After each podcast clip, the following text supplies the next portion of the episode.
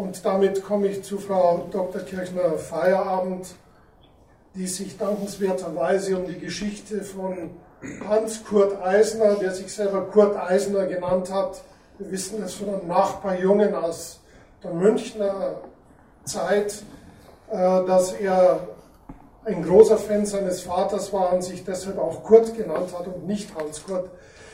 Frau Kirchner Feierabend äh, kümmert sich um die Geschichte und vielleicht können Sie uns einiges sagen, worauf Sie gestoßen sind.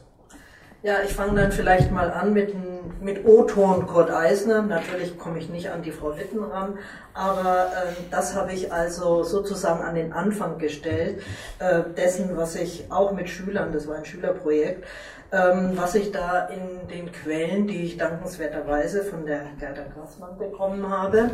Und das ist eine so schöne Stelle, die will ich Ihnen nicht vorenthalten. Er hat viel nachts gearbeitet, der Kurt Eisner in seiner Berliner Zeit. Die hatten fünf Kinder. Bubi, der Vater dieser beiden hier, äh, war der älteste und äh, 1903 ist der fünfte, das fünfte Kind, ein Junge, eben Hans Kurt, auf die Welt gekommen. Und der stolze Vater schreibt in einer Geschichte nicht über seinen Sohn, sondern das war über den Osterhasen, hat er eine kleine Erzählung geschrieben, vielleicht für seine Kinder mal, aber ich lese Ihnen da ein paar wenige Sätze vor. Selbst Hans schlief, aber ihr kennt Hans noch nicht.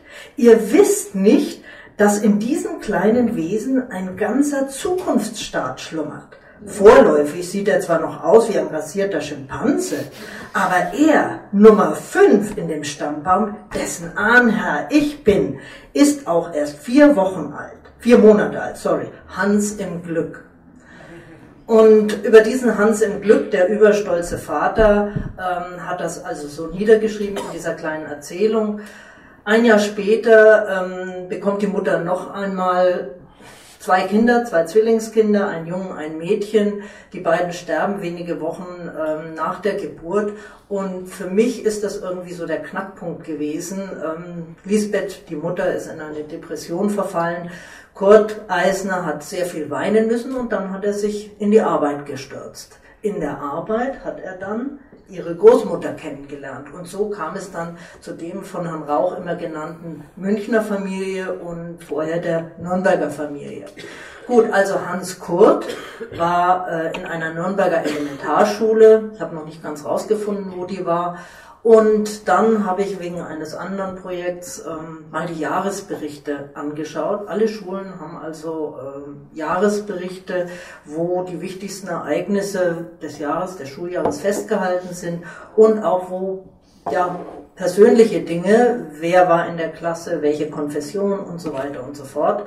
Und in dieser Schule, in meiner Schule, im Melanchthon-Gymnasium, in dem Jahresbericht suche, wie gesagt, etwas anderes, fällt mir der Name auf Hans-Kurt Eisner, Vater. Es ist nie über die Mutter geschrieben worden. Immer, was ist der, wie heißt der Vater, ähm, was ist er von Beruf? Vater Kurt Eisner, Schriftsteller München.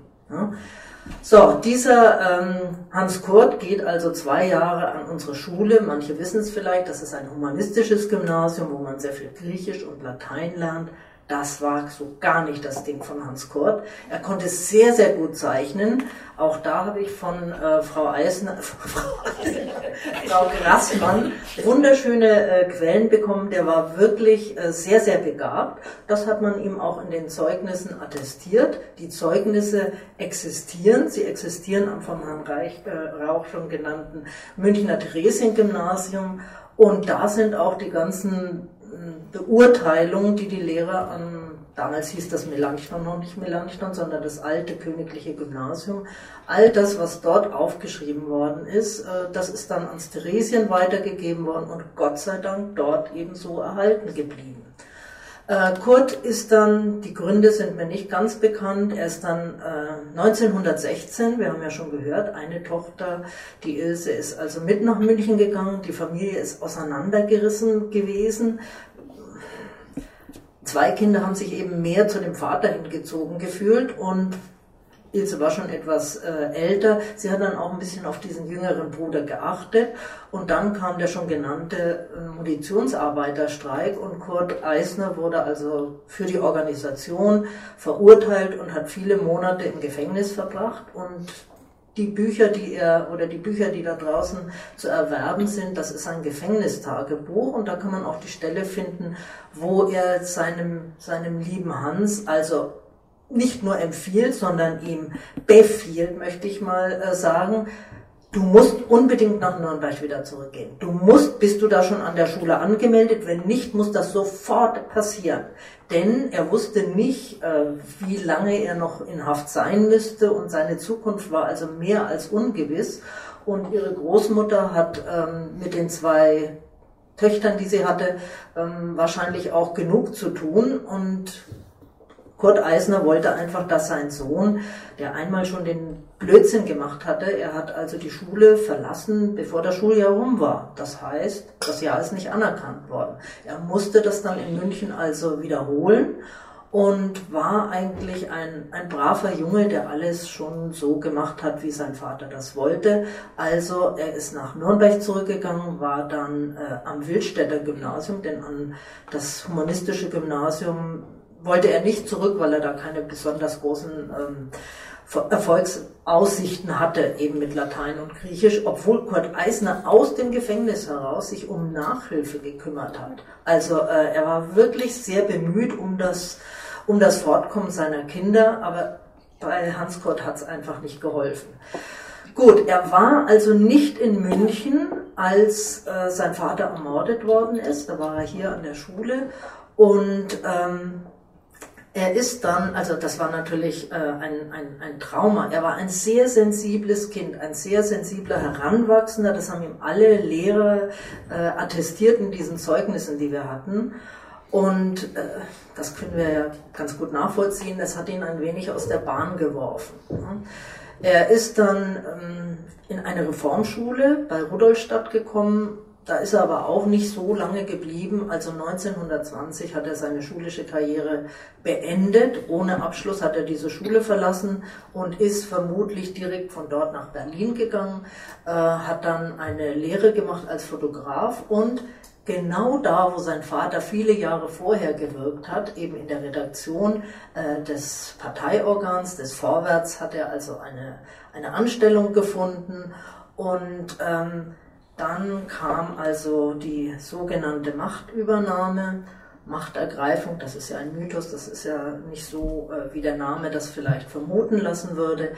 Aber wenige Wochen danach hat der Reichstag gebrannt, Ende Februar.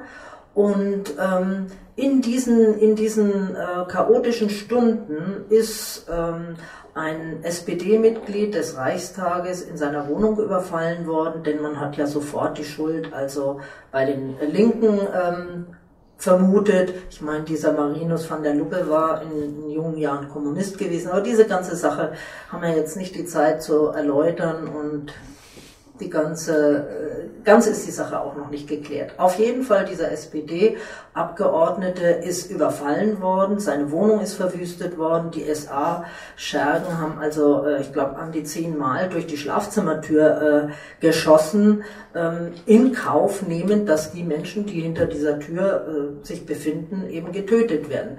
Der Mann ist mit seiner Familie am nächsten Tag sofort also geflohen ähm, und daran hat er gut getan, denn äh, es wäre sicher sehr, sehr schlecht ausgegangen für ihn. Er hat ja Foto, äh, Fotograf gelernt, der Hans Kurt. Und er und seine Freundin oder damals schon Verlobte, die Hede, sind also in diese zerstörte Wohnung gegangen und haben Fotos gemacht. Und diese Fotos sind dann also auch im äh, Vorwärts veröffentlicht worden. Und wegen dieser Fotos ist Hans Kurt verhaftet worden. 1933. Er ist 1933 verhaftet worden, er war noch keine 30 Jahre alt und er ist nie wieder freigekommen. Er war also in, in unzähligen Zuchthäusern, in fast allen Konzentrationslagern, auch in Dachau äh, ist er gewesen und er hat äh, sehr, sehr engen Kontakt gehabt. Also der, Groß, der Vater von, von den beiden hier, ähm, Reinhard, aber von der Familie Bubi genannt, äh, der war ja um einiges älter und er hat sich immer, er hat Vaterstelle an dem Kleinen äh, eingenommen und hat sich also immer sehr um ihn gekümmert. Und äh, die ganzen Briefe, die aus den unterschiedlichsten Konzentrationslagern erhalten sind, sind an äh, Reinhard Eisner gegangen oder an Gunda, also mit der hat er sich sehr gut verstanden, also der Mutter von, von den beiden. Und ähm, wie gesagt, er hat sehr, sehr viel erdulden müssen, auch äh, ganz harte Arbeiten, die man ihm zugewiesen hat. Aber er hat durchgehalten, obwohl er manchmal äh, auch äh, Selbstmordabsichten gehegt hat. Das wusste man auch. Einige Freunde von ihm wussten das und äh, das hat man aber seiner Familie letztendlich verheimlichen wollen, vor allem seiner Mutter Lisbeth. Und äh, dann gibt es eine Postkarte, ein Brief äh, oder zwei Karten, das war ja völlig äh, ähm, reduziert, der Text, den die da schreiben durften aus den Konzentrationslagern. Aber Reinhard, genannt Bubi, hatte es fast geschafft, ihn äh, aus dem Konzentrationslager, er war jetzt in Buchenwald an, als letztes ähm, dieser Lager, und er hat es mit Hilfe der Quäker, der Name ja schon eben genannt worden ist, geschafft, dass er hätte freikommen können. Ja, äh, er sollte aber, das war die Bedingung für seine Freilassung, er muss Deutschland sofort verlassen und er wollte oder sollte nach Mexiko gehen. Und äh, diese Postkarte von, ähm, von Toni, von der Schwägerin von Kurt Eisner, da schreibt sie, sie ist ganz überrascht, sie hat überhaupt noch nichts gehört von der Familie, von diesem Plan, dass, äh, dass Hans Kurt entlassen werden soll. Und Lisbeth, seine Mutter, freut sich irrsinnig, dass sie ihren Kleinen, ihren, ihren Jüngsten, also demnächst treffen soll. Ja, die Mutter war natürlich furchtbar erleichtert und erfreut, also sie wird äh, ihren Hans Kurt, Kurt demnächst sehen. Das hat sich zerschlagen. Das hat sich zerschlagen und das ist, finde ich, jetzt ein ganz guter, guten Anknüpfungspunkt, äh, vermutlich wegen des Namens. Ja? Irgendjemand in der Verwaltung des Konzentrationslagers äh, Buchenwald ist irgendwie hat sich an diesem Namen gestört und dann hat man also äh, recherchiert, er ist nicht nach Mexiko gekommen. Ja. Und als er dann gemerkt hat, diese letzte Hoffnung, dieser letzte Strohhalm, den, den er hatte, der ist also auch ähm, nicht mehr erreichbar, da hat er seine Hoffnung aufgegeben. Er hat nicht mehr gekämpft für sein Überleben. Es ist zu einer blödsinnigen äh, Anklage gekommen, er habe ein paar Stückchen Seife in seinem Besitz gehabt und das war nicht erlaubt. Das Ende, um es ganz kurz zu fassen, das Ende ist gewesen, dass er durch eine Phenolspritze mitten ins Herz ähm, ermordet worden ist. In der Todesanzeige, die an die Familie gekommen ist, heißt es dann an Herzversagen. Welch ein Zynismus. An Herzversagen sei also Hans-Kurt Eisner äh, gestorben im Krankenhaus. Ähm, ich war mit meinem Mann vor kurzem eben dort gewesen in, in Buchenwald und da steht ein ganzer Raum oder ein Raum gibt es da, wo die ganzen Urnen drin stehen.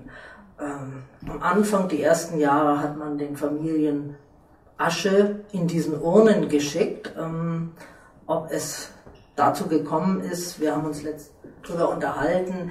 Äh, da hat mir Frau Grassmann erzählt, ja, sie erinnert sich, dass die Eltern sich darüber unterhalten haben, aber ob wirklich eine Urne mit der wirklichen Asche von Hans-Kurt Eisner äh, hier in Nürnberg angekommen ist, das ist mehr als zweifelhaft. Nee, das hat der Vater dann abgelehnt, sagt mein Bruder.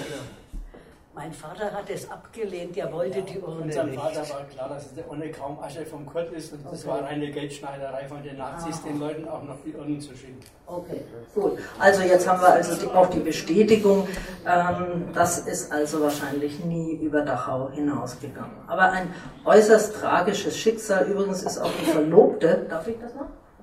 Die Ver Verlobte von, von Hans Kurt, ähm, ist auch mit verhaftet worden. Sie war ja schließlich dabei, als diese äh, höchst anstößigen Fotos da gemacht worden sind, äh, über die man sich so echauffiert hat.